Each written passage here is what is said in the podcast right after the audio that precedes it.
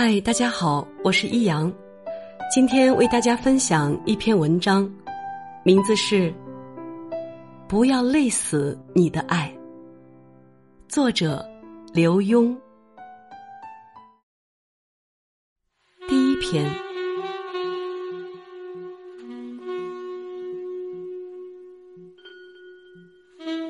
从台北回纽约，在出境大厅里。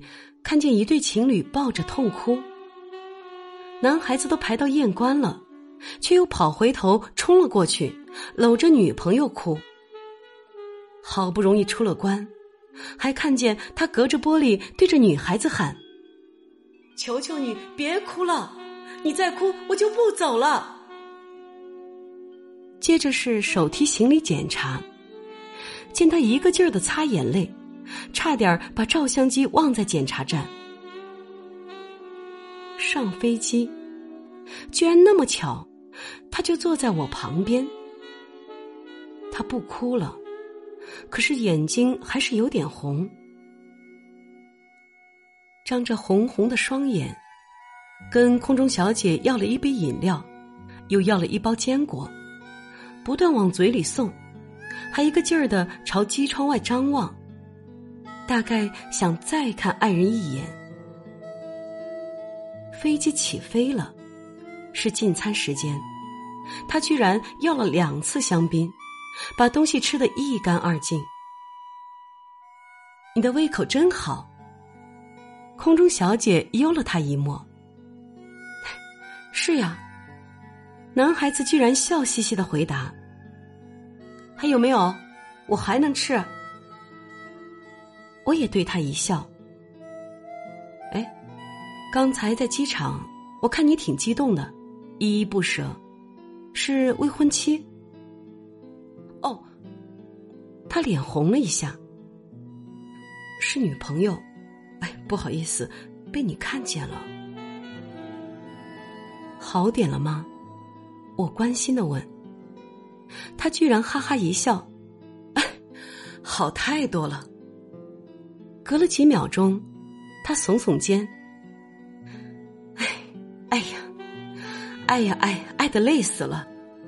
走的时候是伤心，是舍不下，但是真走了，倒好像放下个大包袱，从没有这么轻松过。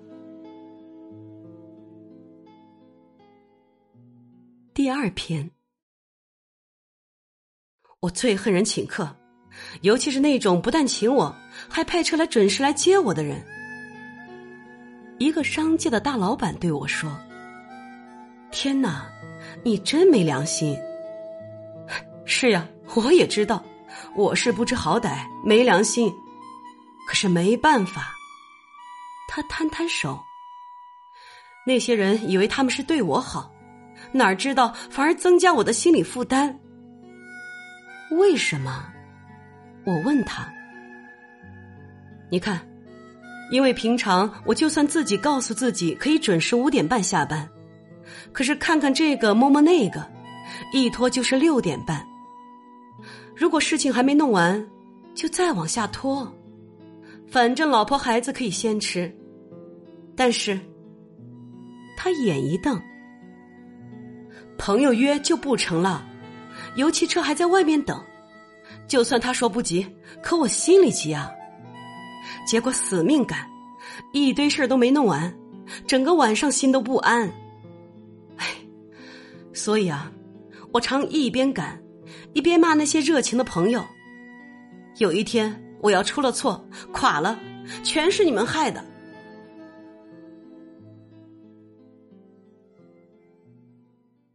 第三篇。夫妻又吵架了，原因居然是分枣，多稀奇呀！好像孔融让梨的故事。哎，有人送我们一包从北京带来的新鲜枣子，又大又甜。做丈夫的说：“我们先让孩子吃，规定一人吃两个，剩下的两个给爸爸妈妈。”啊，是呀，做太太的抢过话。就那么几个枣，孩子最没良心，把大的红的都挑了，剩下两个最丑最小的给我们。对，是最小最丑。结果我还挑了其中最差的一个，不错吧？他指指老婆，结果他居然还不高兴，说话没良心。什么没良心？他太太一瞪眼：“你拿最小的就拿了吧，我又不是瞎子，何必拿了之后还说呢？好像对我邀功，表示多大的恩典似的。你怎么不想想，我偷偷把多少好东西让给你，我怎么不说呀？”那丈夫立刻跳动起来，指着老婆说：“哎，你不是说了吗？你现在不是又说了吗？哎，你当时不就这么回我的吗？”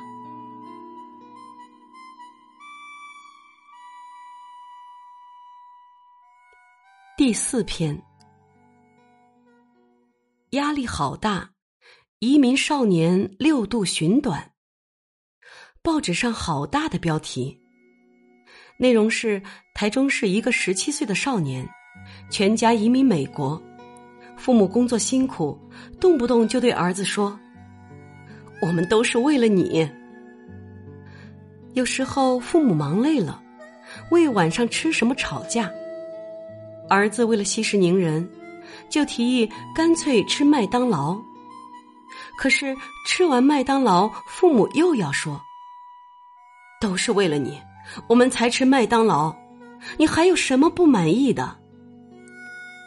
这孩子实在受不了了，六度想自杀。有一次，已经走到铁轨旁边，才被母亲拦下，并且趁暑假把他送回台北就医。看到这个新闻，我心想：怎么看医生？医生又能说什么呢？真正有问题的不是孩子，是孩子的父母呀。多年前在台北成立了青少年免费咨询中心，好多像这样有问题要自杀的孩子，都由父母陪着来跟我聊一聊。我带着孩子在里面谈，做父母的在外面等，谈完走出去。孩子原本已经轻松的眼神，碰上那焦躁的父母，立刻又变得不安。我们这么疼他，听他的，他真是没良心。他也不想想父母为他花了多少钱。哎，我们太爱他了，把心都挖给他了。几乎每个孩子的父母。都在那沉得像铅块的眼神下，说出这些句子。他们岂知道，如果他的孩子就要溺水，他们的这些话也正像铅块，只可能让孩子沉得更快。这世上最重的是什么？不是金，也不是银，是。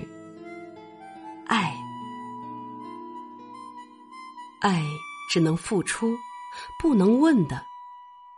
最伟大的爱，甚至在付出的时候，都应当避免让对方感觉，免得增加对方的负担。爱一个人，多像为他准备一个旅行的背包呀，要考虑他的需要，为他准备足够的东西。又得小心背包太重，重的他背不起来。就算他背得起来，也走不远。为了走远，他甚至得一路扔扔掉你的爱。想起飞机上那个男孩子的话：“哎，爱的累死了，真走了，倒好像……”放下一个大包袱，于是，我想到一句意味深长的话：“不要累死你的爱。